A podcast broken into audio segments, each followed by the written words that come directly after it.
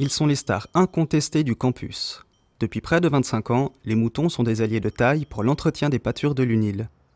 L'an dernier, deux nouvelles races ont fait leur apparition à Dorigny, les roux du Valais et les moutons d'Ouessant. Voilà. Pilou, pilou, doucement. C'est bien.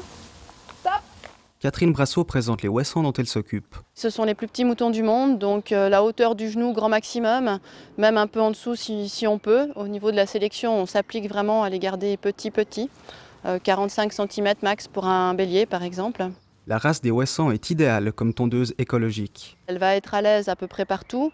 Elle va se satisfaire d'une parcelle euh, assez riche en herbe ou alors avec une herbe un peu sèche, un peu plus pauvre, plus longue, plus montée, etc.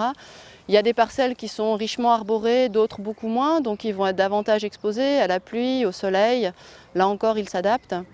Euh, ils sont petits, donc je dirais par là inoffensifs, même en ayant des béliers. Si on a une échappée de bélier, bon, on a euh, 10 fois 15 kilos qui courent dans l'herbe au milieu des étudiants, mais on n'a pas des gros moutons qui pourraient charger, blesser.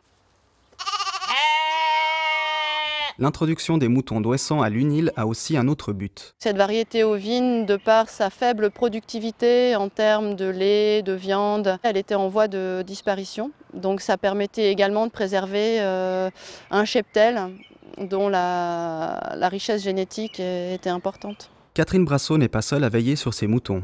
Bim et Tessa, ces deux chiens, sont une aide précieuse notamment pour récupérer et déplacer le troupeau. Allez, pousse